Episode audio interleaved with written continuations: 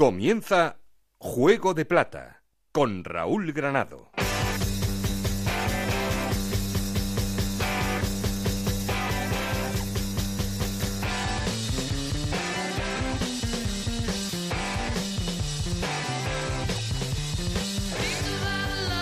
¿Qué tal? Muy buenas, bienvenidos al capítulo número 34 de Juego de Plata, el podcast de Onda Cero en el que os contamos todo lo que pasa en la Liga 1-2-3 y en Segunda División B.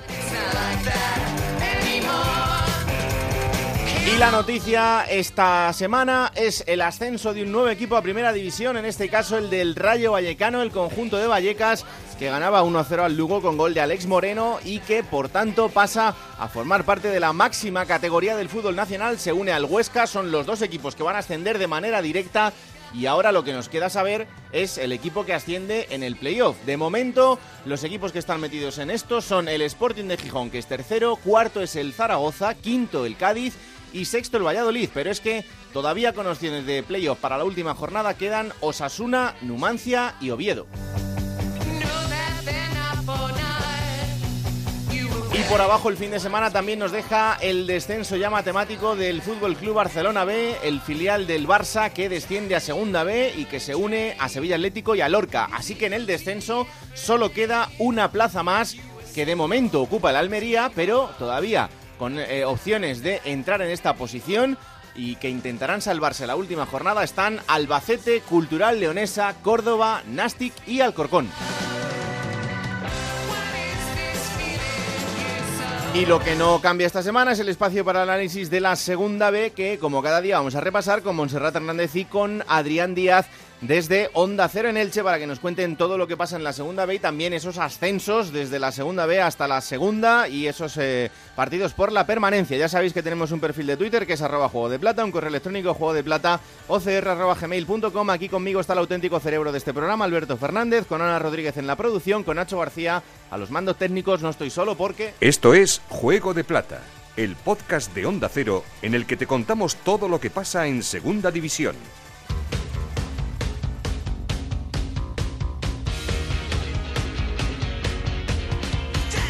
Y arrancamos como siempre poniendo en orden resultados y clasificación. Parece mentira, pero hemos llegado a la jornada 41. Ana Rodríguez, ¿qué tal? Muy buenas. Muy buenas, Raúl. Penúltima jornada en la Liga 1-2-3 con estos resultados. Victoria del Zaragoza 3-2 ante el Valladolid. Empate a 0 entre Albacete y Barça B. Empate a 1 entre el Cádiz y el Tenerife. 2-1 victoria del Sporting ante el Granada. 1-2 victoria a domicilio del Córdoba en Reus. Empate a 0 entre el Almería y el Alcorcón. 1-0 esa victoria del Rayo ante el Lugo que le daba el ascenso a Primera División. 0-1 perdía el Huesca ante el Nastic. 2-0 ganaba la Cultural al Oviedo, 2-1 ganaba el Sevilla Atlético al Numancia y 1-0 la victoria de Osasuna ante el Lorca. Con estos resultados el Rayo Vallecano es líder con 76 puntos, segundo el Huesca con 75, los dos ya ascendidos a Primera División, tercero el Sporting de Gijón con 71 puntos, cuarto Zaragoza con 68, los dos aseguran el puesto en el playoff de ascenso, por las dos plazas que quedan de playoff lucharán cinco equipos, Cádiz, Valladolid y Osasuna con 64 puntos, Numancia y Oviedo con 62. Décimo ya es el Granada con 58 puntos, los mismos que tiene el Tenerife. Décimo segundo es el Lugo con 54, décimo tercero el Reus con 52, décimo cuarto el Alcorcón con 49 puntos, los mismos que tiene el Nastic. Décimo sexto es el Córdoba con 48, los mismos que tienen Cultural Leonesa y Albacete. En puesto de descenso, Almería con 47 puntos y ya equipos descendidos, Barça B con 44 puntos, Sevilla Atlético con 32, Lorca con 30 puntos. Bueno, última jornada de infarto la que vamos a tener y el Zaragoza, bueno, a priori tiene un partido más o menos asequible porque es frente al Barça B que ya está descendido. Sí, lo único que se preguntan si hay que descansar de cara al playoff, asegurar o ir a por la tercera plaza. Esa es la duda que tiene ahora el Zaragoza, bendita duda, porque según eh, empezaba la temporada nadie diría que, que iba a estar en esa, por lo menos, cuarta posición para luchar por el ascenso. Desde luego que sí. Gracias, Anita. Un abrazo. Bueno, y hay que hablar del Rayo Vallecano, claro que sí, porque después de mucho sufrimiento en las dos últimas jornadas, de dos derrotas, primero frente al Córdoba y después frente al Alcorcón, el conjunto de Michel este fin de semana no fallaba. Un gol de Alex Moreno en el minuto 40 de partido frente al Lugo en un ambiente espectacular en Vallecas daba ese ascenso, ese ascenso que tan perseguido había sido por el Rayo desde principio de temporada y yo creo que también muy merecido porque el conjunto de Michel eh, ha sido uno de los equipos que mejor ha jugado en esta categoría durante toda la temporada y por tanto merecía estar en, la primera división. Todavía tiene un pequeño objetivo por delante que es el de ser campeón, eh, porque eh, esta semana el Rayo ha cumplido 94 años de historia y en esos 94 años su equipo masculino jamás ha conseguido un título nacional. Así que, por tanto, eh, si consiguiera serlo de segunda división, sería su primer título en el fútbol nacional. Así que eh, sí que es un, objetivo eh, importante para el club como entidad, pero desde luego el principal ya está conseguido, que es el del ascenso. En cualquier caso, en el transistor era protagonista el Rayo Vallecano con José Ramón de la Morena desplazado hasta el estadio de Vallecas y allí, entre otros, el gran protagonista era su entrenador, Mitchell, que hablaba así sobre su plantilla. Estoy muy contento con, todos los jugadores, con, con el rendimiento que han dado y, bueno, la primera división es, es, más complicada, tiene muchísimos mejores jugadores, eh, está claro, mejores equipos, pero la base yo creo que está aquí ya. Ahí, hombre, hay que mejorar ciertos detalles, pero, pero la base de la plantilla yo creo que tiene que ser la que, la que ha subido a primera división. Y es que hay que pensar ya en eh, lo que será la plantilla de la temporada que viene en primera división, en todos los cambios, pero en fin, para eso poco a poco, porque seguro que hay un verano largo por delante. Y entre otras cosas, lo primero que habría que tener claro es la renovación del propio Mitchell. Algo que se va a producir, pero eh, de momento lo único que sabe Mitchell es que en unos días termina su contrato. Y de hecho ha sido un tema de las dos partes de decir, si le decimos a los jugadores, tenemos muchos jugadores cedidos y lo máximo que lo que le pedíamos todos los días era implicación máxima en el proyecto, si empiezan a pensar que dónde van a ir el año que viene, pues bueno, puede distraer mucho. Ahora nos sentamos y lo arreglamos y seguro que va a ser así. De hecho, los hijos de mi representante, que, que falleció Molina, son los que tienen una asesoría fiscal y son los que me hicieron el anterior contrato y, son los que hablaron en su día con Cobeño y va a ir todo bien. Y allí había otros eh, jugadores suyos, pero entre ellos estaba Alberto García, el capitán, y sobre Alberto quería también hablar Mitchell. Me ha gustado sobre todo la implicación. Eh, bueno, de hecho sus compañeros, no yo, le han hecho capitán. Si de buenas a primeras viene y al mes y medio le hacen capitán es porque, porque ven en algo en él que, que suma bastante para, para un vestuario.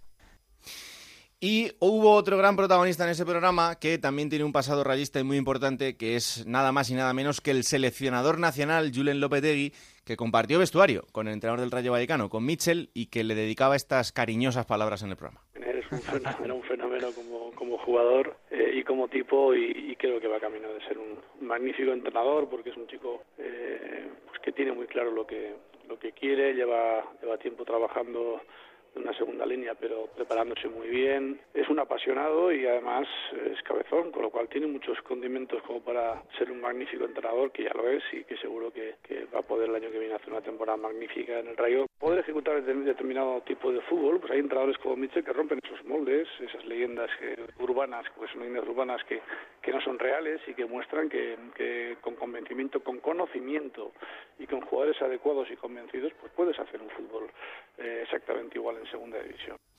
Grandísimas palabras del seleccionador nacional dedicándole su cariño al rayismo y en este caso particular a, un amigo como es, como es Mitchell. Allí en el estadio de Vallecas conmigo, además de la gran voz de Hugo Condés que lo contaba en Radio Estadio, estaba también Alberto Fernández. Hola Alberto, ¿qué tal? Muy buenas. Raúl, muy buenas. Enhorabuena al rayismo y enhorabuena a ti también porque además se disfrutó de un gran ambiente en Vallecas, yo como hace mucho tiempo no había visto y un buen partido. Sí, desde luego que sí. El ambiente en la grada fue espectacular. Y en la grada estaba también un hombre que lleva muchísimos años acompañando a su equipo, eh, no ahora que ha ascendido a primera división, eh, lo hizo también en segunda, lo hizo también en la etapa anterior en primera, en segunda B, en fin, un montón de años detrás de esa franja y ahora es presidente de una de las peñas más representativas y más importantes del Rayo Vallecano, que importantes son, son todas. Es Damaso Barroso, el presidente de la Peña Reista 2004. Hola Damaso, amigo, ¿qué tal? Muy buenas. Hola, buenos días. Enhorabuena por ese ascenso y, bueno, ya ha costado, pero ya se ha conseguido. Pues sí, sí, estamos muy contentos, muy felices y ha costado. Eh, la verdad es que los fantasmas después del día del Córdoba, no tanto ese día, sí después del día del Alcorcón, pues la verdad es que sobrevolaban, sobrevolaban sobre las cabezas de todos nosotros. Pero bueno, la verdad es que se, se ha demostrado que la ventaja podría ser suficiente y bueno, se ratificó el domingo, así que pues ahora a disfrutar del momento que toca. Damaso, ¿cómo lo vivisteis en la grada? Pues como te digo, con mucho nerviosismo, con mucho entusiasmo, eh, con incertidumbre. Eh, desde luego el partido se vivió en Vallecas desde, yo creo que desde ya, desde toda la mañana. Mucha gente estuvimos viendo al B en la ciudad deportiva, luego se veía en las calles eh, pues mucha camiseta del Rayo, lo cual era motivante y desde luego, como tú sé que también visteis por allí, porque de hecho te vi, te llamé, pero no me escuchaste de la algarabía que había en Payaso Fofó cuando fuimos al encuentro del corteo y fue impresionante. Yo creo, sinceramente, no recuerdo, no, no, no recuerdo tanto, no recuerdo un, un espectáculo como ese en Vallecas. Eh, en la previa de, de un partido y todo eso pues se contagiaba, era una atmósfera que, bueno, así lo ha dicho Francisco, el entrenador del Lugo, ¿no? Que, de alguna manera la afición ha llevado en volandas al, al equipo, es un gran patrimonio y, y bueno, pues con mucha tensión, el, el gol de Ale Moreno, pues una explosión y no te voy a decir y no te voy a negar que cuando veíamos fallar oportunidades eh, como las que fallamos, ¿no? De, en el segundo tiempo, con mm. ocasiones claras, pues mira, yo alguno y no quería no quería decirlo mucho, pero es que me acordaba mucho de lo que sucedió y recordaréis vosotros hace dos años, también con el Lugo de protagonista y como tercer eh, o como equipo beneficiado de, del partido del Lugo Girona, de Girona Lugo, mejor dicho, eh, que era el Sporting, que, iba ganando 1-0 el, el Girona y en el minuto de descuento, un córner a favor del Lugo, empataron el partido y, y, y el, el Girona no ascendió, fue a los playoffs. Eh, bueno, pues el partido estaba más o menos controlado, pero claro, un gol ya era en cualquier momento. Así que eh, terminó muy bien el partido el Rayo llevando el, balón a los córner y, ahí ya cuando vimos cómo se estaba haciendo las cosas, pues ya fue cuando explotamos. Eh, la celebración en el césped, porque hubo invasión de campo, ha habido, ha habido gente que me ha comentado que igual quedó un poco deslucido porque no se pudo disfrutar a tope.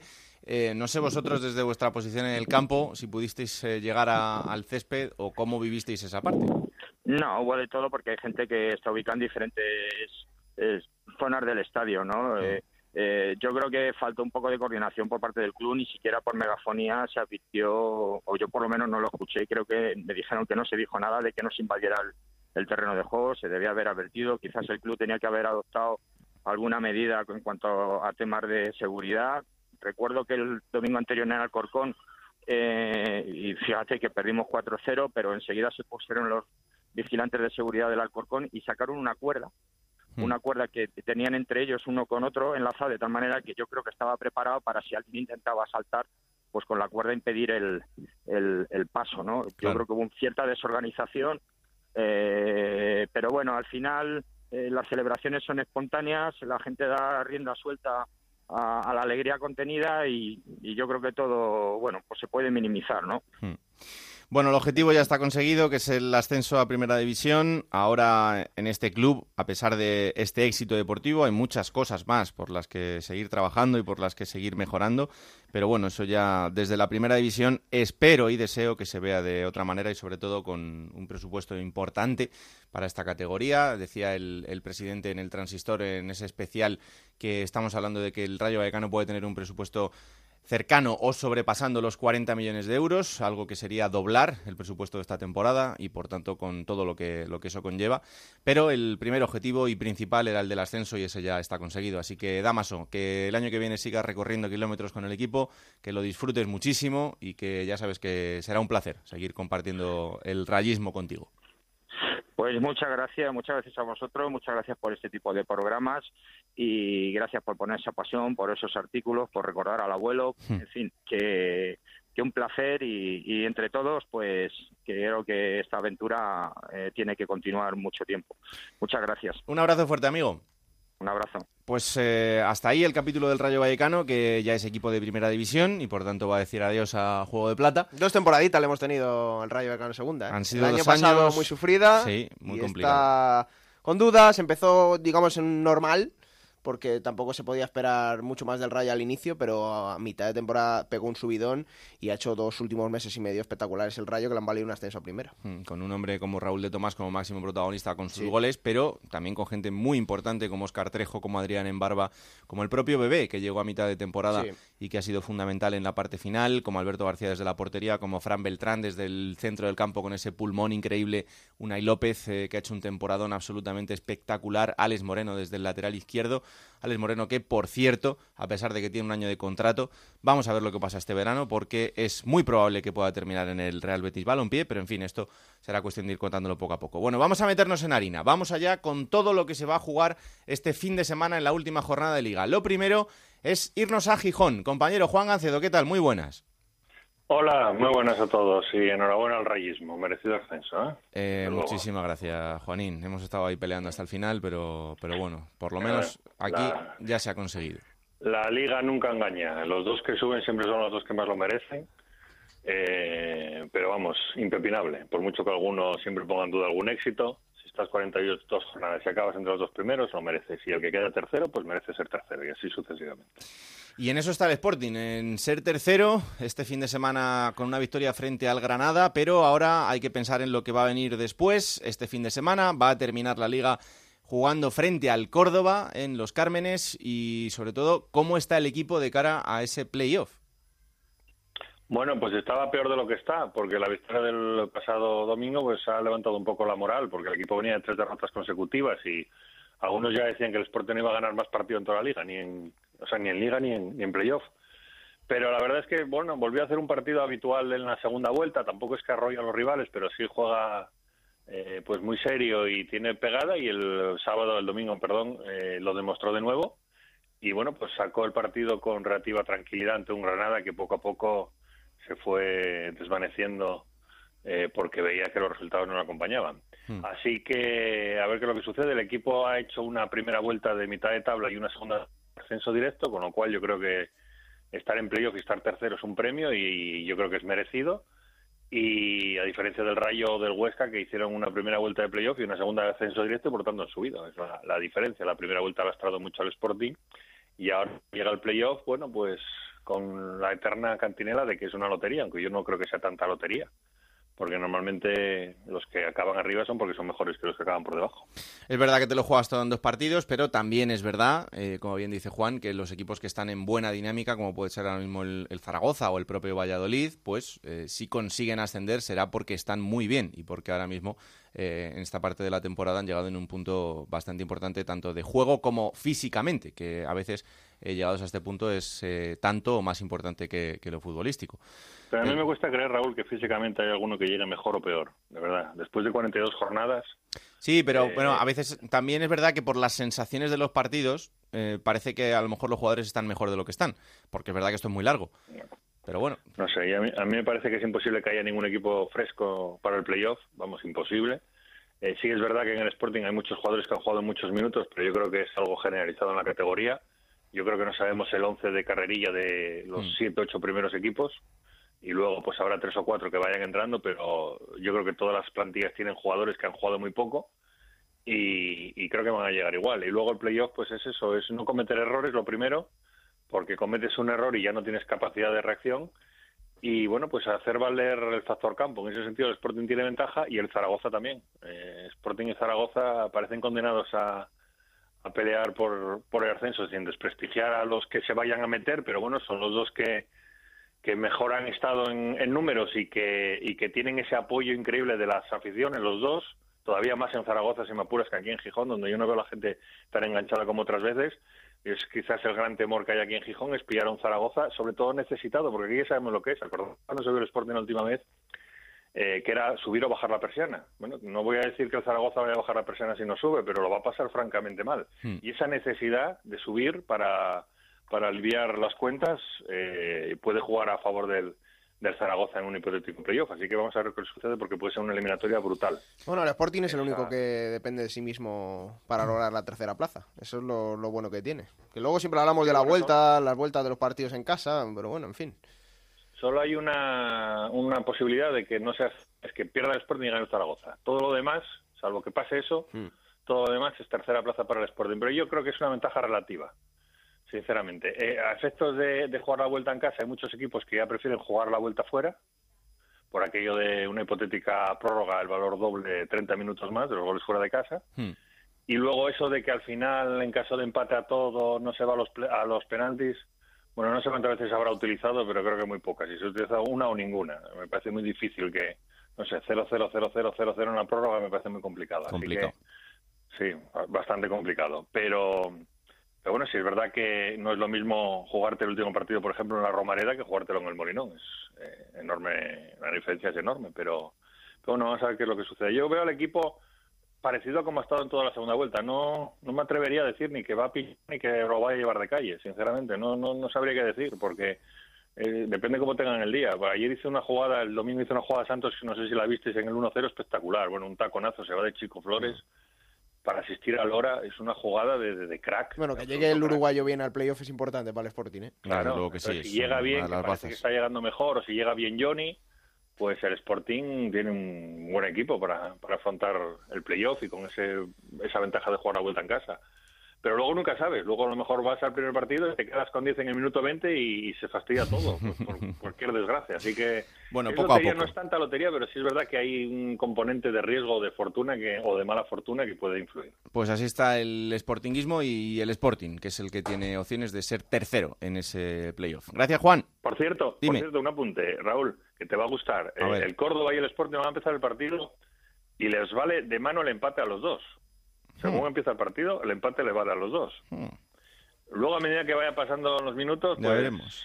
al Sporting le va a valer hasta el final. Ah, y además, Córdoba veremos, pero si el Córdoba está observando que, por ejemplo, el Almería no gana, el empate le viene de vicio. Así que yo creo que si hay guerra va a ser al final. Ya, y además yo, ese partido. yo creo que si el Sporting tiene todo conseguido, pues igual le hace un favorcito a Sandoval, que le tiene cariño de cuando fue entrenador allí, o sea que no... No hay problema por eso, hay ¿verdad? Problema, no hay problema. Hala, Juan, Mm, venga. un abrazo, un abrazo fuerte, anda. Hasta luego. Chao, vamos hasta Zaragoza. El Zaragoza es cuarto ahora mismo y también tiene en su mano esa tercera posición, pero siempre pensando en ese pinchazo del Sporting.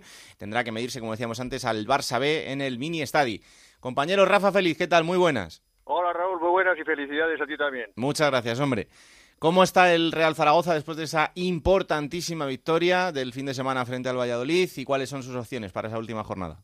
Pues hoy jornada de descanso para los futbolistas, mañana ya volverán a empezar a preparar el partido ante el Barcelona B. El club está preocupado e intenta que le sea anulada la tarjeta roja que vio Íñigo Guaras para que pueda estar en condiciones el partido del próximo sábado y con esas opciones, como apuntaba Gancedo, de la derrota, esperando la derrota del Sporting. Aquí se cree que, el Córdoba va a ganar porque lo necesita mucho más incluso que el Sporting y el Zaragoza ganando sería tercero y tendría el factor eh, campo a favor que eso, diga lo que diga Gancedo, es muy importante a la hora de la verdad. No es lo mismo jugar entre semana en la Romareda que jugar un fin de semana. En cuanto al público, la afición, aunque eso sí, yo estoy seguro que se juegue miércoles, martes a las 12 de la noche o a la 1 de la madrugada, da igual que la Romareda se va a llenar hasta la bandera como viene haciéndolo prácticamente a lo largo de todas las últimas jornadas. Por lo tanto, hay ilusión en intentar acabar terceros, aunque el cuarto puesto también lo dan por muy bueno los aficionados del Real Zaragoza a la espera de los playoffs y a ver qué es lo que sucede. Y por cierto, te añado también que el Real Zaragoza ya tiene el primer fichaje para la próxima temporada. ¿Es verdad? Jugador, jugador colombiano, 23 años, Jason Medina, que viene a reportar al Real Zaragoza, lo mismo sea en primera que en segunda, así se lo han comunicado al futbolista, viene como cedido para dos temporadas y con opción de compra por parte del Real Zaragoza como prioridad. Eso en cuanto al Zaragoza y en cuanto al Huesca Rafa, hay noticia importante porque la verdad es que mm, no se había hablado mucho de todavía del sustituto de Rubi, ya se confirmaba después de conseguir ese ascenso que Rubi no iba a seguir al frente del Huesca, pero si no se había hablado mucho de candidatos, del eh, candidato final, creo que bastante menos. Sí, sí, no, bastante menos porque además ha habido sorpresón de última hora. Nadie, yo creo que absolutamente nadie se lo esperaba. Incluso en el club se hablaba, cuando se ha visto al segundo entrenador durante muchos años, de Víctor Muñoz y de otros técnicos que podría ser Víctor Muñoz, el entrenador de la Sociedad Deportiva Huesca, pero sin embargo la Sociedad Deportiva Huesca eh, da prioridad y oportunidad sobre todo al argentino Leo Franco para que se haga cargo del, banquillo de la Sociedad Deportiva Huesca en su nueva andadura en la primera división. He tenido la oportunidad posteriormente de hablar con directivos del Huesca y todos me decían lo mismo. Así empezó Guardiola. Ojalá le vaya igual de bien que a él en, a nivel deportivo en, la, en el equipo orcense. Por lo tanto, Leo Franco es el nuevo entrenador de la Sociedad Deportiva Huesca. Bueno, tiempo ahora para analizar lo que supone la llegada de Leo Franco y sobre todo también para ver qué decisiones toma, pero eh, no deja de ser sorprendente la llegada de, de Leo Franco al Huesca eh, para entrenar en, en, Primera División. Pero en fin, eh, atentos estaremos a los próximos días y también a, a lo que pase por allí. Gracias, Rafa. Un abrazo. Un abrazo muy fuerte. Vamos hasta Cádiz. El Cádiz ahora mismo es quinto y la última jornada hay una apasionante Granada-Cádiz. Es verdad que un poco más descafeinado por la parte del Granada porque Granada ya no se juega nada, no puede llegar hasta esos puestos de playoff, pero el conjunto de Álvaro Cervera, ese equipo que ha estado arriba y abajo durante toda la temporada y luchando como ha podido, pues llega hasta el final con esas opciones del playoff, pero no puede despistarse ni un poquito más. Compañero en Cádiz, Manolo Camacho, ¿qué tal? Muy buenas. Muy buenas tardes y felicidades, ¿eh? Muchas gracias. ¿Cómo llega el Cádiz a esa última jornada? Pues llega como es el sino y la historia del Cádiz determina, ¿no? Que tiene que hacerlo y dejarlo todo para el último momento. Ese ha sido históricamente el devenir del equipo amarillo, ya en primera, segunda, segunda B, los ascensos, las permanencias los dejaba para última hora y este año no iba a ser menos, ¿no? Porque eh, nunca un gol en el descuento pudo fastidiar tanto. Siempre te fastidia, ¿no? Que te metan un gol en el descuento como fue este pasado domingo, faltando uno en el 47, cuando había que llegar hasta el 48, el gol del Tenerife que empataba. Pero es que en este caso, pues fastidio era doble, porque con los marcadores que se daban, el Cádiz estaba clasificado matemáticamente y en la última jornada, pues podía ir de visita tranquilamente a ver eh, la Alhambra de Granada, a dar eh, descanso a los jugadores más importantes de cara a los eh, playoffs que comenzarían el, el, mismo miércoles, pero no, llegó a, llegaba ese gol, un desajuste de, defensivo del, del Cádiz, llegaba el empate y ahora pues tiene que jugársela en esa, en esa última jornada, que es verdad que el Granada no se juega absolutamente nada, pero el Tenerife se jugaba un 0,04 de posibilidades, de por ciento de, de, posibilidades y al final pues eh, consiguieron el, el empate. El Cádiz ganando pues eh, aquí se acabó la historia. El Cádiz depende de sí mismo, gana y, Santas Pascua. Lo que pasa que no es nada fácil. La segunda vuelta del equipo amarillo no está siendo nada buena. Eh, ha ido puntito a puntito más que otra cosa y manteniendo la, ventaja que tenía de la primera vuelta. Y, y habrá, habrá, habrá, que ver si es capaz de, de, de conseguir el triunfo tan importantísimo. Después en caso de derrota y empate, ahí hay una serie de cábalas que también le pueden favorecer. Pero ojo que a los en quíntuples empate y cuádruples empate que se puede dar, el Cádiz sale de, de, perdiendo en mm. muchos de ellos. ¿eh? Así que hay que tener en cuenta ese detalle de que el Cádiz o gana o se puede ver fuera, por ya te digo, por, por incluso empatando, por aquello de, de los cuádruples y quíntuples empates en los que sale perdiendo eh, en muchos de ellos. Pendiente de los lesionados, Garrido, Salvi que empieza a entrenar esta semana, pero que tampoco creo que fuerce para este partido y sí lo dejará para el primero, si es que hay partido de promoción de ascenso y David Barral también pendiente que le quedan dos partidos para renovar automáticamente pero se lesionaba en el último partido y no fue convocado ante ante el Tenerife con estas este es el, caldo de cultivo que tenemos en esta en este previo donde los seguidores cadistas se van a desplazar a Granada. Un desplazamiento eh, relativamente cortito dentro de la misma comunidad. Y no va a estar el Cádiz eh, ni muchísimo menos solo en este trascendental partido uno más de la historia del Cádiz. En cualquier caso dos temporadas en la división de plata después de haber ascendido y a jugar una promoción de ascenso y acariciar o tener en la mano la otra, la verdad es que de, es de elogiar. No, no está para, nada mal, la verdad. Caso. No está la nada mal. No. no. lo que pasa que al final eh, siempre le, le, pedíamos un poquito más al Cádiz porque lo veíamos tan cerca claro, y es, esa buena es racha. un histórico y decíamos, bueno, pues este año va a ser, este año va a ser y bueno, de momento tiene todas esas opciones y si entra en el playoff, pues ¿por qué no? Va a conseguir el Cádiz ascender a, a primera división todavía porque desde luego que la plantilla ha demostrado durante muchas fases de la temporada que puede jugar muy bien al fútbol, pero eh, ahora hay que demostrarlo en esta parte que es en la que ya te juegas absolutamente absolutamente todo. El Cádiz ya ha fallado todo lo que podía fallar y sí. ya no puede fallar más, tiene que jugárselo todo es verdad que la baja de José María ha sido muy importante toda la segunda vuelta, un hombre es un pilar básico en este en este Cádiz. Y después eh, Salvi ha estado renqueante gran parte de la temporada, de hecho ahora lo está, eh, Álvaro también, son cosas que bueno, que hay que tener que hay que tener en cuenta. En cualquier caso, el Cádiz lo que está claro es que va a si se clasifica lo va a hacer como quinto o sexto, por lo tanto va a empezar los playoffs en casa y va a jugar siempre eh, la vuelta fuera, algo que no que no no le incomoda, eh, consiguió el ascenso jugando todos los partidos de segunda B a segunda jugando todos los partidos eh, la, la, vuelta fuera de casa y era algo que se le, se le daba bastante bien y lo que sí es verdad que tiene ese, ese hándicap de que después eh, la clasificación prima. El año pasado en esa ronda eliminatoria, la primera con el Tenerife, 1-0 en Carranza, 1-0 en el Heliodoro y en la prórroga 1-0 también y como no hay penalti porque el Tenerife quedó por encima clasificatoriamente pues eh, pasó a la siguiente ronda esa final el Tenerife y el Cádiz pues se quedó fuera pese a ganar 1-0 en Carranza y perder por el mismo marcador. Pero claro eso está montado así y lo que es igual para todo y se sabe de antemano no es no es eh, ventaja para nadie Gracias, Manuel. Un abrazo muy fuerte. Un abrazo. Y vamos al equipo que ahora mismo ocupa la última plaza del playoff de ascenso, que nosotros que el Valladolid. Compañero Héctor Rodríguez, ¿qué tal? Muy buenas. ¿Qué tal estás, Raúl? Y enhorabuena también para ti. Muchas gracias. Pues eh, pensando en las opciones del Valladolid para la última jornada, un Valladolid que tendrá un enfrentamiento directo y yo creo que uno de los partidos más importantes de la jornada. Sí, yo creo que es eh, además pieza clave no solo en lo que pueda suceder entre los dos equipos, sino también en lo que pueda afectar esa lista que decían antes desde CAI de triples, cuádruples o incluso quíntuples empates. ¿no? Mm. Eh, la situación que se va a vivir en el Estadio José Zorrilla el próximo sábado va a ser sin duda dramática. Estamos hablando de nuevo tal y como hablábamos la semana pasada con el Real Zaragoza Real Valladolid, ¿no? de otros dos históricos de primera división que se enfrentan. Va a haber buena afluencia de público. Desde el Estadio José Zorrilla se está preparando una iniciativa para que cada abonado pueda adquirir dos entradas a un precio de 5 euros cada una para intentar llenar el estadio y se van a enviar 600 localidades tan solo para los aficionados de Osasuna que preveían o estaban con intención de realizar un desplazamiento masivo hasta Valladolid, algo que han hecho ya en numerosas oportunidades, pero que en esta oportunidad, insisto, solo van a disponer de 600 localidades para los aficionados rojillos. Y las opciones del Real Valladolid yo creo que están bastante claros. Si gana, depende de sí mismo y por lo tanto disputaría el playoff. Si pierde, está fuera del playoff. Y si empata, ahí empieza el lío, porque dependería de la situación del Cádiz, principalmente, prácticamente en todas las situaciones en las que el Cádiz cae derrotado, el Real Valladolid le bastaría un empate. Incluso con un empate del Cádiz, si gana el Oviedo y no gana el Numancia, también pasaría. Si gana el Cádiz, incluso y ganando el Oviedo y el Numancia, también tendría la opción de, estar metido en zona de playoff. Es decir, el lío de la última jornada es tremendo, pero en cualquier caso, lo que sí tiene muy claro en Valladolid es que ahora mismo el equipo compite. Lo demostró el pasado fin de semana contra el Real Zaragoza, polémica incluida, si el muy moscas en el entorno del Real Valladolid con los dos penaltis eh, recibidos en contra en el Estadio de la Romareda, pero ante 29.000 espectadores, con un clima muy complicado, con polémica arbitral y demás, tuvo opciones hasta el final de haber puntuado.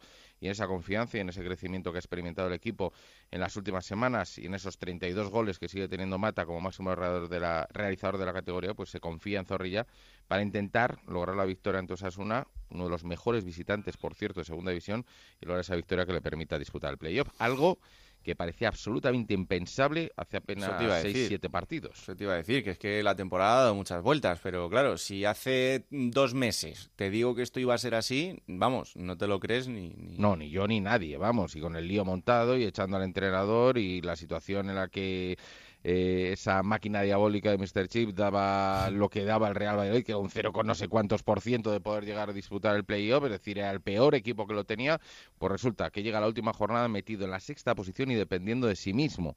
Eh, algo impensable. Y tan impensable es, fíjate que los, jugadores lo tienen muy claro. ¿eh? nada más termina el partido, yo creo que fue la imagen de ese encuentro en lo que refiere al, al Real Valladolid, nada más termina el partido de la Romareda en medio de todo el lío de polémica y no polémica, los jugadores lo tuvieron muy claro. Se olvidaron del árbitro, se olvidaron de la celebración del Zaragoza y se reunieron todos. Los 18 convocados, más débil lesionado que también acompañó a la expedición, más el cuerpo técnico, hicieron una piña en el propio césped de la Romareda y ahí se empezaron a conjurar de cara al enfrentamiento de este fin de semana.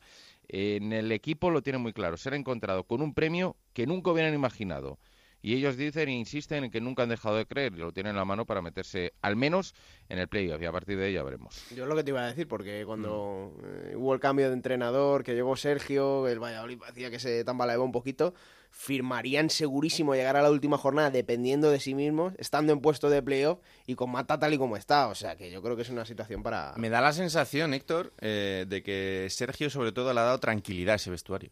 Sí, le ha dado tranquilidad y ha decidido poner a cada uno en su sitio, que son dos cosas claves en la situación de cualquier entrenador. Había situaciones muy complicadas en el seno del Valladolid con Luis César San Pedro y, situaciones que llegaban incluso me da la impresión a enfrentamiento casi casi personal. Suplencias de jugadores que ahora son titulares indiscutibles, como Nacho y como Michel Herrero, que se han pasado toda la temporada sin jugar y muchas ocasiones quedándose fuera incluso de la lista de convocado chirriaban un poquito, ¿no? Y cuando hay dos jugadores y además de cierto peso, en el caso de Michel Herrero estamos hablando de unos capitanes del equipo además, Nacho Mm. un jugador con una más que dilatada trayectoria profesional en primera división, es decir, jugadores que no son precisamente nuevos en esto, y está en esa relación enquistada, al final el vestuario lo nota.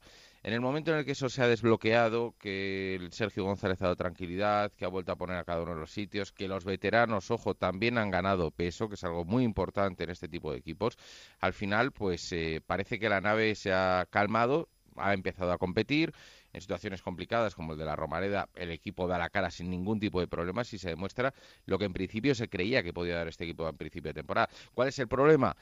Que no se ha llegado a ser demasiado tarde, pero sí que las opciones, lógicamente, cuando eras ya como sexto, en el caso de que se entre, campo contrario y demás, pues la situación se complica un poquito más. Pero el equipo va de abajo arriba de clarísima línea ascendente y ahora mismo me da la impresión de que poquitos rivales eh, se les, gustaría, les gustaría cruzarse en el camino del Real Valladolid, tal y como llega a este final de temporada. Tiene pinta. Bueno, atentos estaremos a ese partidazo. Gracias, Héctor. Hasta luego. Y el rival será Osasuna. eh, Osasuna que ahora mismo es séptimo. Es el primer equipo que está fuera de los puestos de playoff, pero, pero tiene los mismos puntos que el Valladolid y que el Cádiz, que son 64, así que... Y que depende de sí mismo, Que depende también, de sí claro. mismo, evidentemente, con todas las opciones de entrar en ese playoff. Así que vámonos hasta Pamplona.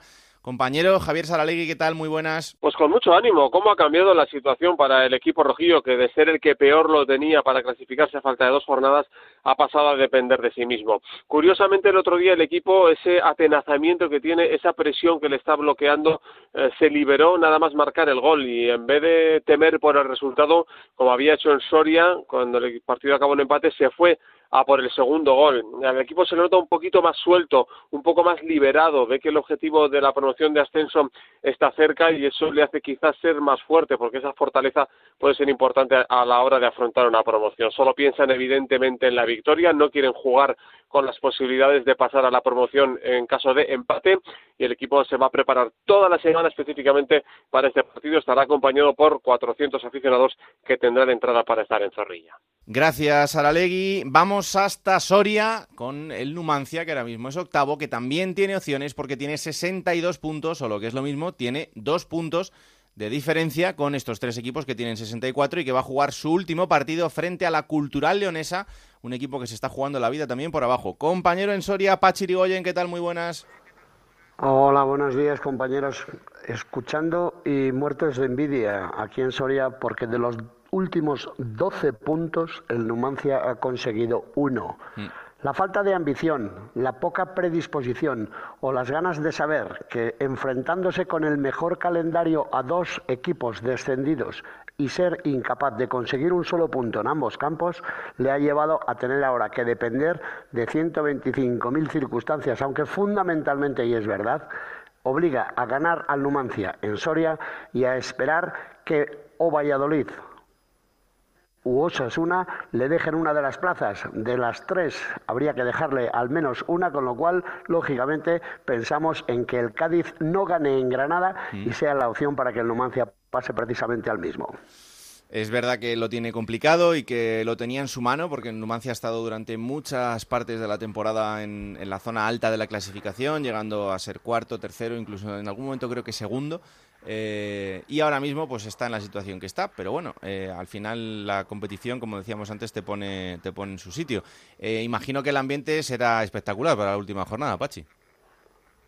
Pues sí, ha sorprendido la reacción del club numantino que no hizo eh, ninguna no favoreció de ninguna manera el desplazamiento hasta Sevilla, pero ahora resulta que sí favorece la entrada para llenar el campo ante la visita de la Cultural y Deportiva Leonesa y algunos aficionados dicen precisamente que esta medida podría haber sido anterior. Sí se hizo contra el Real Valladolid, sí se hizo contra Osasuna, sí se hizo contra el Real Oviedo y a lo mejor en este sprint final en el que por cierto pensábamos incluso que iba a debutar Julio Álvarez que el otro día viajó hasta Sevilla, pero se pasó el partido viendo el teléfono y hablando por WhatsApp, insisto, podría ser que debutara en la última jornada de liga a la que el Numancia, pasado de sprint, ha llegado sin fuerzas y donde ha notado en exceso la baja forma física, sobre todo de Íñigo Pérez y de Mar Mateu, los hombres que a lo largo de estos 40 partidos anteriores han sido capaces de desnivelar la balanza. En esta ocasión se favorece el hecho de que sean los pajaritos donde el Numancia esta temporada ha sido un equipo importante, pero lógicamente lógicamente todo el miedo viene porque también la cultural con fuerza quiere permanecer en segunda división y evidentemente ello pasa por sacar puntos del campo de Soria. Pues que haya suerte para esa última jornada. Gracias Pachi, un abrazo muy fuerte. Un saludo, buenas tardes. Y el último equipo que se está jugando las habichuelas de poder entrar en el playoff es el Oviedo, que es noveno y que tiene también 62 puntos como el Numancia. Compañero Oviedo, Chisco García, ¿qué tal? Muy buenas. Hola, ¿qué tal? Muy buenas. ¿Cómo llega el Oviedo a esa última jornada y cuáles son sus opciones? Imagino que también muchas eh, carambolas eh, para que pueda entrar en ese playoff. Pues más o menos como cuando tú te acercas a una administración de lotería y sellas un europillón. Son aproximadamente las opciones que le quedan Cuidado que toca luego, ¿eh? Por eso, es decir, yo no digo que sea imposible, por eso digo que son esas opciones. Hombre, no hace falta que te toque el gordo, gordo, gordísimo, oye, con un premito de estos así que cuadren. A ver, estas, las cuentas son muy sencillas. Hay que ganar al Huesca el sábado en el Cartiere y a partir de ahí, en tres estadios, que no que el Cádiz pierda en Granada, que no haya empate entre Osasuna y Valladolid y que el Numancia no consiga la, victoria frente a la Cultural. Con todo eso, el Oviedo sería sexto y entraría en el playoff. Difícil, me parece que es. Imposible tampoco. Luego lo que pasa es que luego está el malfario este que parece acompañar al Oviedo en los últimos años y que cuando depende de muchos resultados casi nunca se le dan y como este último fin de semana cuando se le dan todos a favor falla él. Mm, ¿Y las sensaciones entre, entre la gente qué es? ¿Que se va a conseguir o que no? No, no, no. La gente entregó y depuso las armas en León. Eh, el partido del, domingo en el Río de León fue, fue determinante para, para pensar que ya no hay ninguna opción es verdad que es que el Oviedo eh, el domingo en León ganando era quinto, ya no es que fuese sexto, es que hubiese entrado en el playoff como quinto clasificado. Claro. Y al final fallaron ellos con estrépito y lo que es lo que da muchísima pena es sobre todo el, primer tiempo que hacen ante la Cultural, que el equipo no dio la sensación de estar jugándose lo que se jugaba y eso yo creo que deja una sensación muy mala y la verdad es que hay yo creo que al final todo esto, y lo hemos venido hablando toda la temporada, y yo creo que lo he venido diciendo, nos ha dado un baño de realismo y es que la plantilla del Oviedo realmente yo creo que no estaba capacitada o que no tiene el potencial para estar peleando con los equipos con los que ha peleado. Y ahí yo le, entrego muchísimo mérito a Juan Antonio Anquela, que ha sido capaz de llegar, por lo menos hasta última, con opciones. Es verdad que son muy remotas, pero es verdad que las tiene. Pero bueno, es una sensación parecida al año pasado, que también con Hierro, la última jornada ganando en Elche, necesitaba una serie de carambolas y no se dieron y se quedaron fuera del playoff y yo creo que se va a repetir lo mismo. es que incluso un empate, conseguir un punto le hubiera cambiado la película también a, al Real Oviedo, ¿eh? porque ya no dependería solo de que no ganara o de que no empataran entre Osasuna y Valladolid. Claro, no, no. Con eso además solo dependerías de que el Cádiz perdiese en Granada y que no haya empate entre Osasuna y Valladolid. Además que hay eh, la ventaja que tiene el Oviedo o la ventaja que tienen todos los implicados ahora mismo en esta última jornada es que ese duelo directo Valladolid-Osasuna no vale el empate porque si no mm. todo esto que estamos hablando no tendría sentido mm. es decir sería sería lo lógico pero es que ni, ni tan siquiera y es que esa esa sensación y es que el equipo fuera de casa pegado un bajón y tiene una diferencia de rendimiento demasiado grande y al final oye vamos a ser sinceros el Oviedo tuvo en esta recta final de la temporada partido directo con el Valladolid en casa y lo perdió, partido directo en Soria lo perdió, partido directo en Pamplona y lo perdió. Pues a lo mejor es que la realidad es la que yo te digo, es que la plantilla no estaba preparada para pelear de tú a tú contra esos rivales. Bueno, eh, igual que en el caso del Cádiz, eh, el Oviedo es otro equipo histórico, pero que también viene de pasarlo muy mal y, por tanto, permanecer otro año en segunda división no se puede considerar un fracaso ni muchísimo menos. Lo que tiene que ir haciendo ya es ir pensando en, poder confeccionar una plantilla que sí le pueda dar esas opciones de, estar hasta el final peleando por el ascenso. Pero bueno, este, este año con esta plantilla ya ha podido por lo menos intentar rozarlo y lo va a estar haciendo hasta mm. la última jornada, así que tiene muchísimo mérito, sobre todo la figura de Anquela antes antes de que de dejaros yo lo que le pediría de verdad al Oviedo es que, que se sienten los que dirigen el club que reflexionen y que fijen un proyecto. Es decir eh, lo que no puede hacer el Oviedo es lo que ha venido haciendo estas tres últimas temporadas en segunda división A. Es decir apuestas haces en la primera como una apuesta por la continuidad al final te saltas por los aires al entrenador armas un lío impresionante a la segunda temporada le pegas un giro a todo cambias la plantilla entera y traes a un entrenador como Hierro al tercer año haces 13, 14 fichajes y traes Anquela, es decir, si cada año cambias todo tu proyecto, es muy complicado. Y, ahora mismo es verdad lo que dices, hay una base que yo creo que remodelándola y apuntalándola con, una serie de refuerzos, este equipo estaría capacitado para volver a pelear. Pero por favor, yo, más que jugar un playoff, al Oviedo le pido que, que, defina un proyecto, porque eso al final lo va a agradecer la gente y sobre todo lo va a agradecer. Y es lo que le puede dar ese, esa posibilidad de ascenso, desde luego. Compañero, que no sufran mucho la última jornada. Un abrazo muy Nada, fuerte. ya, está, está el corazón bien arreglado ya para estas cosas. Cuando uno nace del Oviedo, viene ya vacunado para todo esto. Así que lo disfrutaremos y seguro que al final, oye, pues daremos la enhorabuena al que entre en el playoff y si no, esperaré vuestras enhorabuenas si se mete el Oviedo. Un abrazo. Claro que sí, un Grande, abrazo muy fuerte, Chisco, grande. Chao. Bueno, esto por arriba. Vamos cuesta abajo y sin frenos porque Granada, Tenerife, Lugo y Reus no se juegan nada, pero Alcorcón, Nastic, Córdoba, Cultural, Albacete y Almería se van a jugar esa plaza de descenso para la Segunda División B, esa plaza que no quiere nadie, de la que todo el mundo quiere huir, pero que tristemente un equipo tendrá que ocupar cuando la semana que viene el silbato del árbitro pite el final de los partidos en esa jornada unificada. El primero de esos equipos que eh, a priori lo tendría mejor porque es el, el que está mejor clasificado es el Alcorcón, pero también tiene opciones de caer. Sí, eh, vamos con la zona fea ahora, ¿no? Estamos Sí. hablando de buenos deseos, ahora con evitar los malos deseos. Vamos a ver, al Alcorcón ese punto la Almería yo creo que le dio mm, más de media permanencia el otro día, porque lo dijimos la semana pasada, un duelo directo en casa de- del rival, en Almería, que venía de perder contra el Córdoba, la necesidad era importante. Y el Alcorcón, bueno, no hizo un gran partido, pero eh, evitó que la Almería lo hiciera. Y eso yo creo que ya es de, de mérito, sacó un puntito en el Juegos del Mediterráneo. Y para esta última jornada, el Alcorcón le vale ganar, evidentemente, ganándose se salva, pero es que incluso el empate le valdría porque, eh, bueno, tiene el gol a veras ganado tanto al Almería como al Nasti de Tarragona. Solo en cinco casos de siete de múltiple empate, perdiendo el Alcorcón, eh, se podría salvar, pero ahí ya entraríamos en estas carambolas que, que venimos diciendo. Incluso perdiendo, si el Almería no gana, evidentemente también se salvaría. Así que podemos decir que el Alcorcón, jugando en casa ese último partido contra un Reus que no, que no se juega nada, pues lo tiene muy, muy de cara.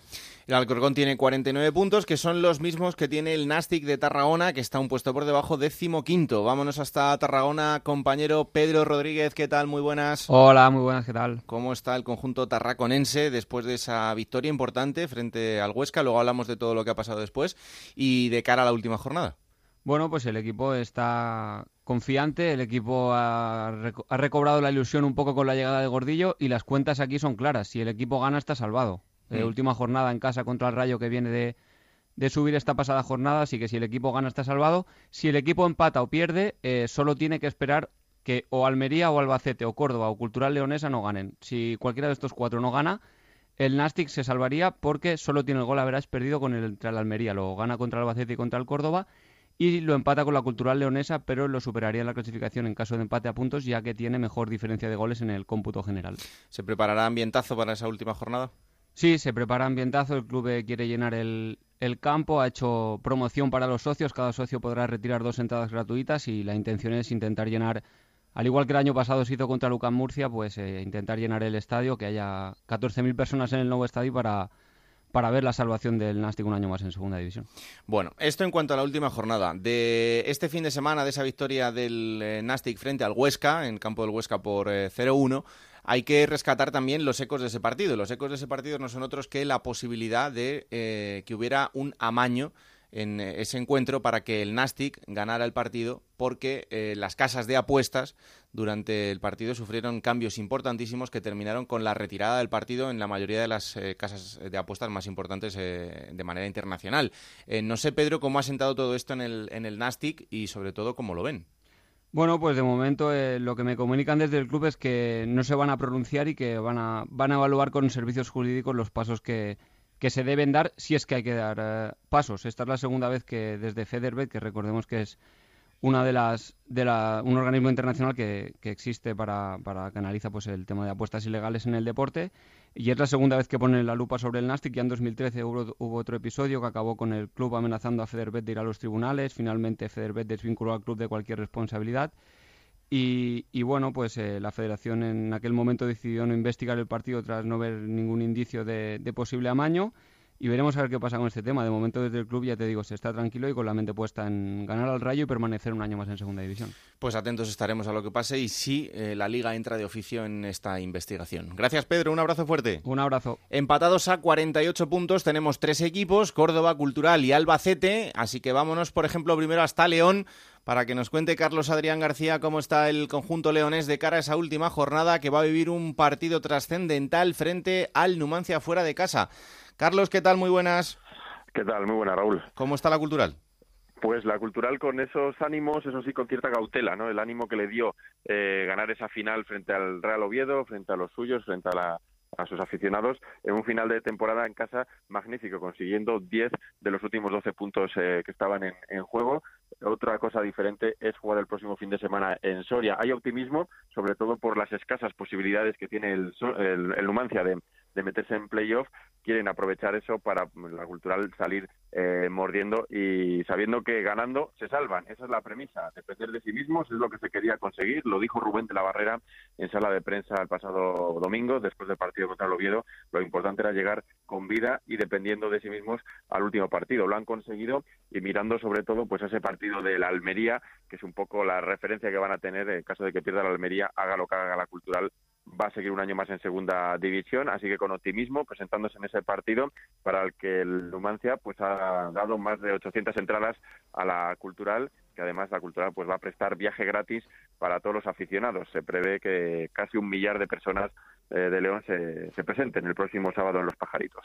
Pues será otro de los partidos importantes del fin de semana. La Cultural, un equipo de infarto durante toda esta temporada y que va a tener a su gente con esos nervios hasta el final, pero también con muchísimo mérito para un recién llegado a la categoría y que tiene todavía esas opciones importantes de mantener la categoría hasta el final. Gracias, Carlos. Un abrazo. Un abrazo. Vamos hasta Córdoba, otro de los equipos de infarto eh, en este tramo final de la temporada, con ese sueño de permanecer en segunda división que lo ha llevado hasta el final y que le hace estar en esta última jornada con sus opciones eh, intactas. ¿Quién lo diría? ¿Quién eh? lo iba a decir? Pero es verdad que tiene un hueso importantísimo como es el Sporting de Gijón, pero ahí está el conjunto de Sandoval con sus opciones hasta el final. Antonio David Jiménez, compañero en Córdoba, ¿qué tal? Muy buenas. Muy buenas. Pues así es, el Córdoba que después de 31 jornadas salió de los puestos de descenso, ingresó el 15 de octubre y el pasado fin de semana con la victoria registrada ante el Reus en el último minuto prácticamente le permite estar en la última jornada dependiendo de sí mismo y haciendo incluso cuentas en función a si no consigue la victoria poder salvarse. El ánimo por las nubes. Ayer ya se agotaron todas las entradas e incluso el club se ha puesto en contacto con abonados que no han ido en las últimas eh, jornadas de liga, las últimas fechas, para intentar también esos asientos porque sigue habiendo una importante demanda. En el plano deportivo, Sandoval, que por cierto rompió a llorar y de qué forma el pasado eh, domingo en, Reus, dispone de todos los jugadores, incluido Alfaro y también incluido Javi Lara, además de los que estaban apercibidos de sanción que no eran, digamos, jugadores menores, eh, Reyes, eh, Guardiola, Quintanilla y también Sasa Jovanovic. Por lo tanto, en el Córdoba hay optimismo moderado por aquello de que se sabe que la faena aún no está concluida, que no ha llegado eh, la certificación de la permanencia de categoría, pero con, la sensación de que se puede obrar un milagro que hay que recordar que eh, a principios del mes de marzo el Córdoba arrancaba a 14 puntos de la zona de salvación y prácticamente en un tiempo récord ha conseguido recuperarlos y, repito, estar con opciones intactas de salvar la categoría y, por lo tanto, la próxima campaña estar en segunda. Y permíteme un apunte, si el Córdoba se salva, tiene sujeta una póliza de riesgo de descenso y ganaría 4 millones de euros si el equipo se salva al margen de lo que consiga en ingresos en la próxima campaña en televisión o, por ejemplo, en venta de jugadores como podría ser Sergio Guardiola, que ya está siendo más que sondeado por el fútbol inglés o el fútbol italiano. Bueno, pues eh, esos 4 millones seguro que no le vienen nada mal al, Córdoba, además de la alegría de la salvación, que es lo, más importante para este el equipo. El empatito vale, ¿no, Antonio David? Eh, vale en función a lo que haya en otros eh, encuentros. Es decir, siempre y cuando el, el, Tenerife supere al Albacete, que hay que recordar que ahora mismo muchos lo ven como el rival más débil en función a su tramo final de temporada, o que el Almería no pudiera ganar en su compromiso ante el, ante lo diré, el Almirante Lugo. El Lugo. Por lo tanto, por lo tanto esas son las cuentas que, que, le salen al Córdoba, aunque aquí de partida lo que se va a intentar es la victoria. Es cierto que tampoco al Sporting le, le valdría eso, porque tiene que asegurar la tercera plaza, pero ya digo, ahora mismo en, en, el Córdoba no piensan en el empate como tal y tal vez el desarrollo de partido sí podría recomendar ta, tal circunstancia. Por lo pronto en el Córdoba saben que ganando se salvan y han hecho un tramo final de, de temporada importante y bueno, pues se quieren agarrar a eso para, para hacer cerrar lo que sería sin duda una de las mayores gestas del club sin que sea un ascenso, sin que sea un título, pero que prácticamente se podrá celebrar como tal en el caso de que se produzca, obviamente. Que haya suerte. Un abrazo muy fuerte, Gracias. Antonio. Un abrazo. Chao, Hasta chao. luego. Y vamos al Albacete, el Albacete que como os digo también está empatado a 48 puntos y que va a vivir una última jornada también de infarto, en este caso jugando fuera de casa frente al Tenerife. Compañera en Albacete, Juan y Serrano, ¿qué tal? Muy buenas. Muy buenas tardes, muy, muy buenas compañeros. Eh, pues sí, es, mm, es una situación que hace un mes eh, no la esperábamos por aquí por Albacete, aunque sí es verdad que la temporada eh, y la segunda división eh, ya se ha visto que está más apretada que nunca. Y bueno, pues hemos llegado a la última jornada y nos lo tenemos que jugar toda una carta, 48 puntos a uno del descenso y nada más y nada menos que en el campo del Tenerife apuntaba el compañero anterior que somos el rival eh, más débil, eh, o es el que ahora mismo se considera así, pero no es para menos, ya que acumulamos 10 jornadas sin ganar, una racha que ha llegado para el Albacete en la peor, eh, en el peor momento posible, ¿no? En este último tramo de temporada que nos ha llevado a esta situación. Lo único positivo, tal vez, sería para el Albacete que dependemos de nosotros mismos. El Albacete, si gana, se salva, pero claro, como otros tantos equipos, eh, en caso de que no se gane, habrá que empezar a hacer cábalas de, por otro lado. Por ejemplo, si empata, eh, tendríamos que depender de que el Almería no ganase y si el Almería gana y el Alba puntuara, eh, pues esto, esto ayudaría a mantenerse siempre y cuando Cultural y Córdoba perdieran. Por tanto, si el Albacete empata, el Almería gana, deberíamos depender de Cultural y Córdoba. Si pierde el Albacete, pero el Almería no gana, aunque puntuara eh, en Lugo, eh, pues el empate, empatarían a puntos Almería y Albacete, pero aquí el, el golaveras particular favorecería a los de Enrique Martín. Estas son, este es el panorama a priori que se presenta para, para el Albacete Balompié de cara a esta última jornada de liga en la que se va a jugar todo pues a, a una carta. Vamos, que tenéis que ganar, Juani. Sí, básicamente hay que Hay ganar. que ganar, es, y a partir es la de ahí ya- obligación, no. Es la, es la obligación. Luego y si no ya echamos cuentas. Claro, todas estas cuentas eh, son el último recurso, pero eh, viendo también la dinámica que viene arrastrando el equipo, hay que decir que el optimismo a día de hoy está en horas bajas. Eh, no queremos ser eh, eh, pues eh, trágicos ni tomarlo así, pero sí que es verdad que el juego que despliega el equipo en los últimos eh, en los últimos partidos no es el mejor. Esto le ha llevado a una situación muy comprometida y a día de hoy pues yo, por lo que capto entre la gente aquí en Albacete, os puedo decir que hay más eh, opiniones de que el Albacete no se salva Bueno. que se salva. Así Bueno. que el optimismo está, ya digo, muy en horas bajas en Albacete por la dinámica que atraviesa el equipo. Pero esperemos que el domingo pues todo cambie. Pues vamos a ver qué pasa en Albacete porque será otro punto importante del fin de semana. Gracias, Juani. Hasta luego. Un abrazo muy fuerte. Y el equipo que está ocupando la posición de descenso a segunda B ahora mismo es el Almería, que es decimonoveno y que tiene 47 puntos, que tendrá la llave de todo, porque si el Almería le gana al Lugo, eh, jugando fuera de casa este fin de semana, pues empezará a meter al resto de equipos en el lío. Pero si no consigue la victoria, estaremos hablando de que el Almería desciende a segunda división B, algo que es una noticia absolutamente tristísima. Vamos hasta Almería, compañero Juan Antonio Manzano, ¿qué tal? Muy buenas. Hola, ¿qué tal, Raúl? Muy buenas. No pensaba yo verte en estas, a estas alturas de la temporada, porque es verdad, te lo digo en serio, hay equipos que se han metido en este lío, el Albacete es uno de ellos y el Almería también, porque en algún momento lo tenía bastante, bastante cerca para conseguir la salvación, pero en estas estamos. Pues sí, la verdad es que en esta que estamos. Y estaba yo pensando que me recuerda mucho a los juegos de pequeño, la peste, ¿no? El Almería tiene la peste en el último día y todos están corriendo para que nadie le toque, ¿no? y es un poco la, la imagen, ¿no? De, si tuviera Forges, eh, probablemente hubiera hecho un- un- un- una viñeta de- parecida a eso, ¿no? Eh, la verdad es que se ha metido por, por, por méritos propios o por deméritos propios, porque la semana pasada es verdad que el Alcorcón también tenía sus deberes por hacer, pero el equipo rojiblanco no dio la talla y lo hizo además en el peor momento del momento de la, de la temporada porque después de 17 semanas sin pisar la zona de descenso se ha metido y cuando ya solo queda una última bala en la recámara, ¿no? que es ese partido que este próximo eh, domingo o sábado disputará en el Lanzo Carro frente al Lugo. Las cuentas obviamente de la Almería son bastante fáciles, hay que ganar y esperar que tropiece alguno de los equipos que le preceden. Eh, Albacete, Cultural o Córdoba podrían empatar perfectamente porque son los equipos que tienen 48 y con una victoria de la Almería estaría salvado y nada más. Ahora, si nos vamos al tema del empate de la habría que esperar que la Cultural empatara porque el resto no le valdría al equipo rojiblanco, puesto que con Córdoba y con Albacete el gol a veras particular está perdido. La afición está realmente triste, está bueno, una situación realmente dramática, porque fíjate Raúl que en todo el campeonato, 41 semanas de liga, el Almería se ha venido a meter el último día, pero es que solo ha estado ahí contando esta jornada en cinco ocasiones en todo el campeonato. Con la llegada de Fran Fernández el equipo sí reaccionó, es verdad que no sumó una victoria que podía haber gan- eh, conseguido en Tenerife y luego la derrota en Córdoba previsible, pero sobre todo el tropiezo con ese empate insuficiente ante el Alcorcón han llevado al equipo rojiblanco en una situación dramática y además con una eh, eh, eh, realidad eh, o, o justicia poética que, que se puede ver el sábado, porque el Almería se va a jugar los, la continuidad de la categoría frente al Lugo, frente a un equipo que tiene una colonia de rojiblancos, ex rojiblancos importante, como jugadores Chuli, Cristian Herrera y mm, eh, Ramón Asís, pero sobre todo es que en el banquillo está Francisco, técnico almeriense, eh, rojiblanco, que además tiene como segundo a Jimmy, a Jaime Ramos, un ex de la Almería, a eh, José Ortega, también almeriense,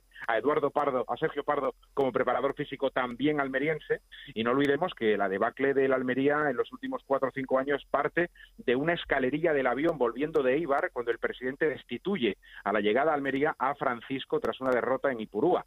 Desde ese momento y hasta la fecha, el Almería no ha levantado cabeza, ha ido cayendo a segunda división, salvándose en el último momento, y casualmente va a ser el juez, eh, un ex almeriense de corazón como es Francisco, en función de lo que pueda ocurrir el próximo sábado. Eso lo venía pensando yo ayer precisamente, que bueno, se pueda comentar o hablar del Francisco como si hace dos temporadas hablamos de Marcelino, ¿no? Con el Villarreal en, en el Molinón, pues se podría marcar un Marcelino Francisco, ¿no? Las cosas del fútbol. Esto al Pues final da sí, muchas vueltas. La verdad es que, bueno, Almería, como todas las ciudades pequeñas, eh, es un pañuelo y, bueno, pues es extraño que no te encuentres eh, cada día con algún familiar, ¿no?, de cualquiera de los miembros del cuerpo técnico. Y no os podéis imaginar la presión que están recibiendo, los, eh, en el buen sentido, ¿no?, evidentemente en un sentido eh, familiar y cordial, ¿no?, los familiares de los, de los técnicos que están allí ante esta situación que va a ser realmente incómoda. Yo creo que uno de los que más, más vas a- va a sufrir durante los 90 minutos va a ser el técnico del Lugo, aunque evidentemente él está en su papel, que es eh, dirigir en el último partido de temporada al equipo gallego, pero eh, sí es evidente que, que va a ser algo parecido a lo que decía eh, Alberto ¿no? con, con Marcelino aquel día. Pues atentos estaremos a ese partido de infarto y espero que la semana que viene te pueda dar eh, la enhorabuena por permanecer. No porque quiera que ningún equipo baje, sino porque encima, en este caso particular, eh, no quiero perderte por aquí la temporada que Yo, viene. ta- yo también lo espero. Un abrazo muy fuerte, amigo. Un abrazo, gracias, chao. Hasta aquí el repaso de cómo está todo. Si no os habéis enterado, yo ya otra cosa no puedo hacer porque os hemos contado todas las cábalas Todo posibles todito, del ¿eh? fin de semana. Así que vamos a que este señor coja un poquito el cuchillo, ¿no? A ver.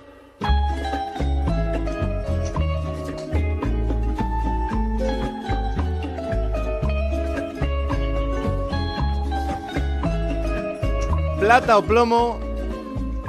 Adelante, señor, con el Vamos a ver, yo lo tenía muy claro, pero Chisco, lo que ha comentado antes es verdad que me ha hecho mm, removerme un poquito, ¿no? La decisión que tenía de dar el plomo de este fin de semana, porque yo se lo iba a dar a Juan Antonio Anquela, entrenador del Real Oviedo, eh, por la pésima primera parte que hizo el otro día eh, y prácticamente tirando por la borda todas las opciones de, de meterse en playoff. Muy mala primera parte del Real Oviedo, es verdad que la cultura se venía jugando lo que estaba jugando, pero es verdad que lo de Anquela tiene mucho mérito también hacer lo que ha hecho con el Real Oviedo y por eso digo que me sale un poquito mal por lo que ha hecho Chisco, pero yo tengo muy claro que el plomo, eh, si no es para Anquela, para el Real Oviedo, porque es lo peor que, que hemos visto este fin de semana en Segunda División. ¿Y la plata? La plata, yo creo que ya lleva con esta 4 o 5. Le voy a dar la plata de nuevo a Borja Iglesias, porque ha respondido en un momento crítico, ha respondido en un momento definitivo, igual que lo hizo el día del Sporting en la Romareda, partido importantísimo donde se estaba jugando mucho el Real Zaragoza, y el otro día hizo ese hat-trick, se llevó el balón, y le ha asegurado el playoff para el Real Zaragoza, así que la plata de nuevo para Borja Iglesias, que yo creo que va en la, encabezando la lista ¿eh? de plata de, esta jornada, Borjita, el panda. Por ahí andará, claro que sí. Bueno, vamos a conocer la curiosidad del fin de semana, como siempre, con el compañero de marca David Marín. Hola David, ¿qué tal? Muy buenas. Muy buenas, Raúl. El Rayo Vallecano regresa a Primera División dos temporadas después del eh, descenso que vivió de la máxima categoría a la División de Plata del fútbol español, un Rayo Vallecano que consigue esta temporada el séptimo ascenso de su historia de segunda a primera división. Solo ocho equipos han logrado más ascensos a primera a lo largo de la historia que el conjunto madrileño. Como curiosidad hay que apuntar que el Rayo nunca lo ha hecho como campeón de segunda. Podría conseguir este título la próxima semana si mantiene el liderato que hasta el momento ostenta. Y nos centramos también en la figura de su entrenador y de su portero, Mitchell, una institución en el Rayo, que consigue su quinto ascenso con la entidad, logró cuatro como futbolista, tres a primera en el 95, en el 99 y en 2011 y uno a segunda en el año 2008 y su portero Alberto García, que logra su tercer ascenso seguido a segunda división. Lo hizo con el Sporting en 2015, luego la temporada siguiente jugó con el equipo asturiano en primera, la campaña pasada ascendió con el Getafe y esta lo logra con el Rayo Vallecano.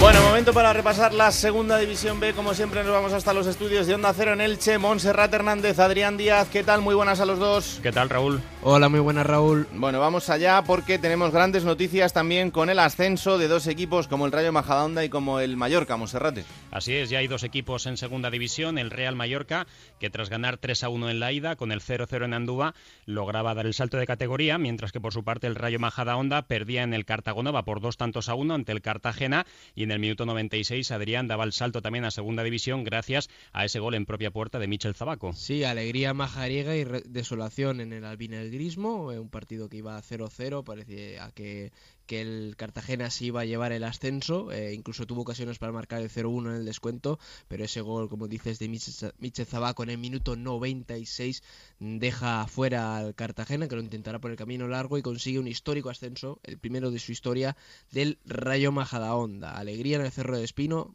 menos para los más de mil desplazados al Cerro del Espino del aficionados del Cartagena. Y el Mallorca, que como decíamos, eh, durante las últimas semanas regresa al campo donde descendió a segunda hace un año, ante más de 4.000, de 400 aficionados berbellones en Andúba, en una semana que ha tenido algo de polémica, con intercambios de comunicados entre ambos clubes, pero al final en Mallorca, como decimos, que vuelve a segunda división. Hmm.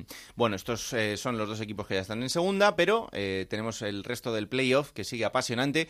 ¿Qué ha pasado en el fin de semana y qué tendremos para ese siguiente sorteo, esa siguiente fase del playoff? Bueno, pues vamos por partes. Eh, en los cruces entre segundos y cuartos, destacar el pase de dos segundos clasificados durante la liga regular y de dos cuartos. El Extremadura, el Sporting B, el Villarreal B y el Celta de Vigo B son los que superan la eliminatoria. Adrián, en primer lugar, el Extremadura en una eliminatoria más que igualada vencía en la ida por 2 a 1 al Deportivo Fabril en la vuelta al final del tiempo reglamentario 2 a 1 también y en la prórroga el 3 a 2 da el pase al Extremadura, como decía, en un cruce pues que a pesar de que el Deportivo Fabril no se juega nada, o no se jugaba nada porque no podía ascender a segunda división, necesitó de prórroga para que el conjunto extremeño pueda continuar en ese camino hacia la categoría de plata. Sí, le costó muchísimo al Extremadura en un Abegondo prácticamente lleno, el Deportivo Fabril, que como decías no podía ascender, y que llegó a ponerse con ventaja en la eliminatoria, 3-1 en la prórroga, pero un error muy grave del portero Alex Cobo, que aprovechó Alex Barrera, le dio el pase al Extremadura, uno de los cuartos que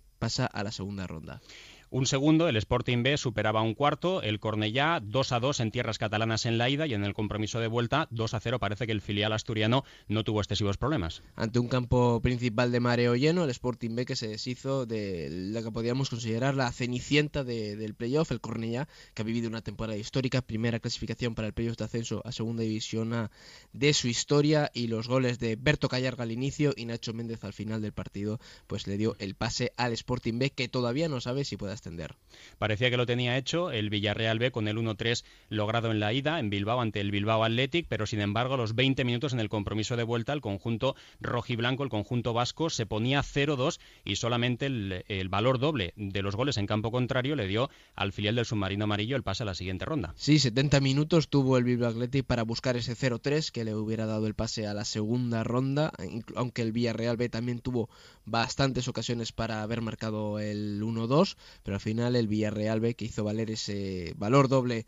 de los goles fuera de casa para clasificarse para la segunda ronda del playoff de ascenso a segunda división. Y la más igualada de estos cruces entre segundos y cuartos, eh, la que protagonizaron el filial del Celta y el Marbella, 2 a 0 en Vigo, 2 a 0 en el compromiso de vuelta en Marbella. Mm. Al final se hizo necesaria la prórroga, incluso los penaltis, 4-5. Sí, el Marbella que igualó ese 2-0 con dos goles pronto en la segunda mitad, obra de Francis Ferrón. En la prórroga no se marcó ningún gol y se resolvió en la, en la eliminatoria en la tanda de penaltis por 4-5. El Marbella que falló el penalti decisivo lo falló Luis Rioja, precisamente exjugador del filial del Celta de Vigo, Extremadura y Celta B, que son los dos cuartos que siguen vivos en el playoff. ¿Y los enfrentamientos entre los terceros?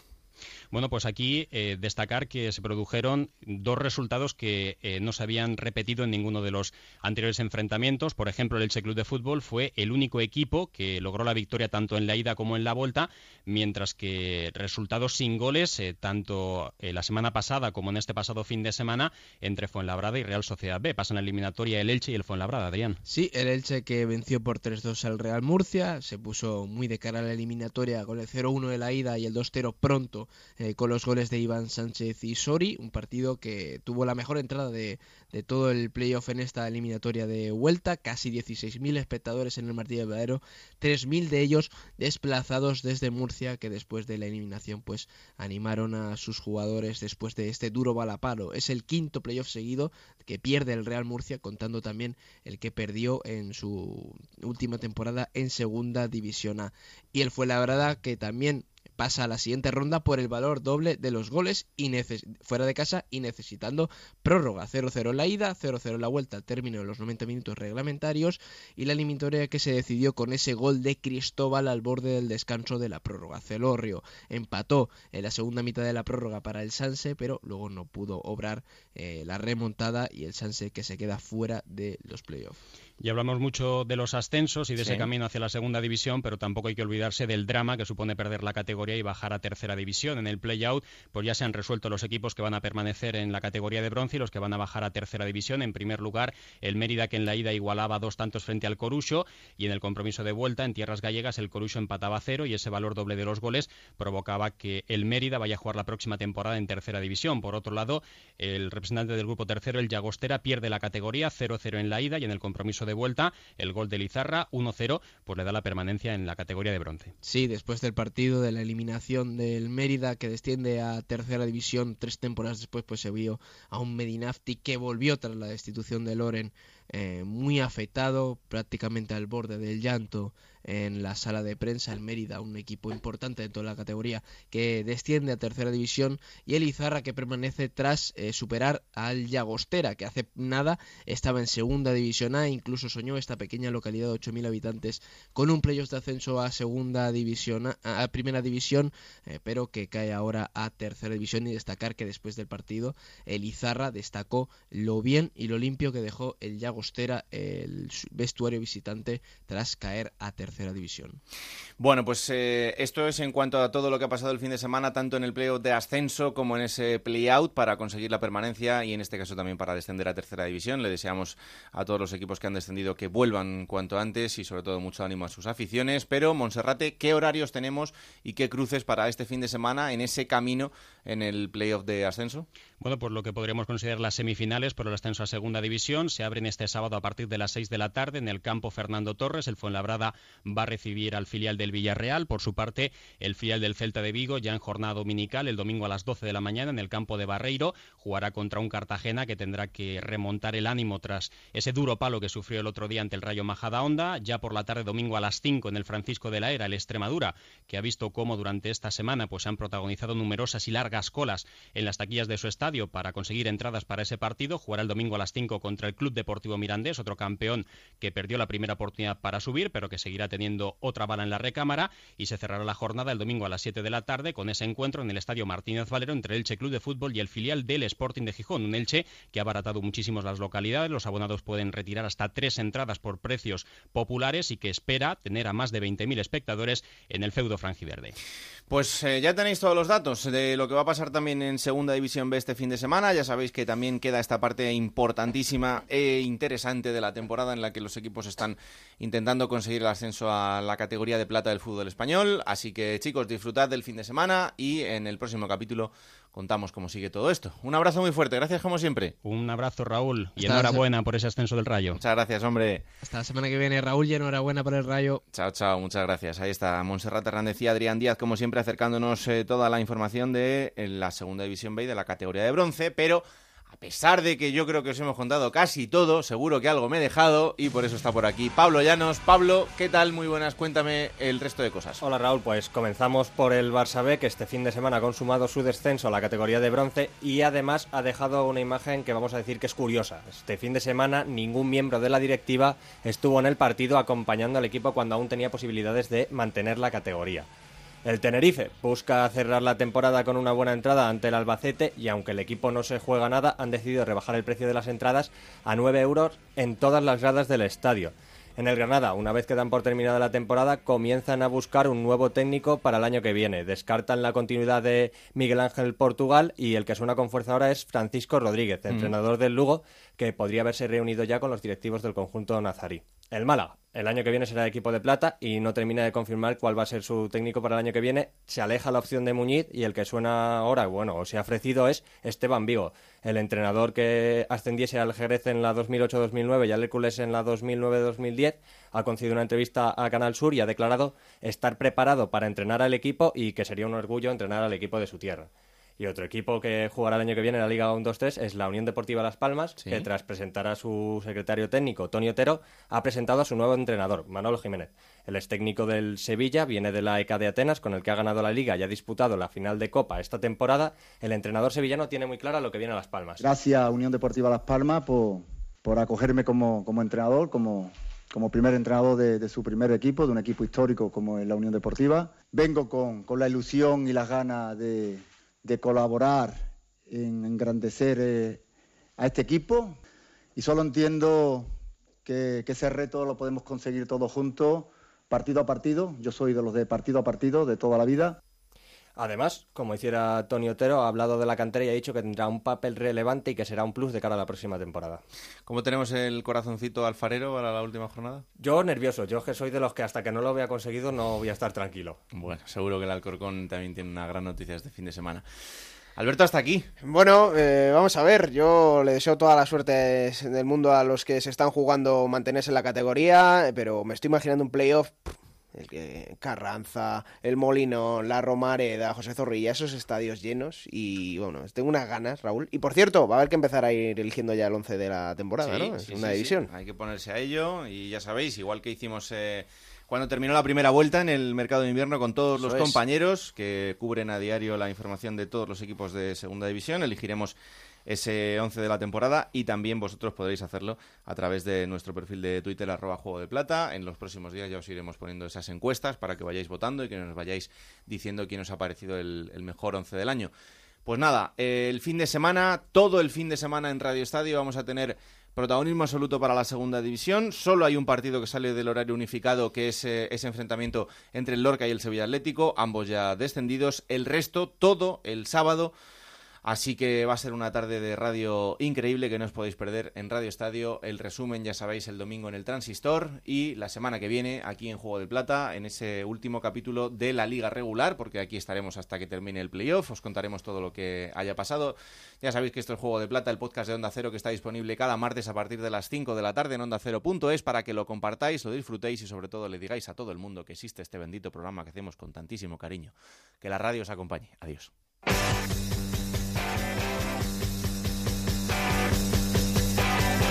Raúl Granado, Alberto Fernández, Ana Rodríguez. Juego de Plata.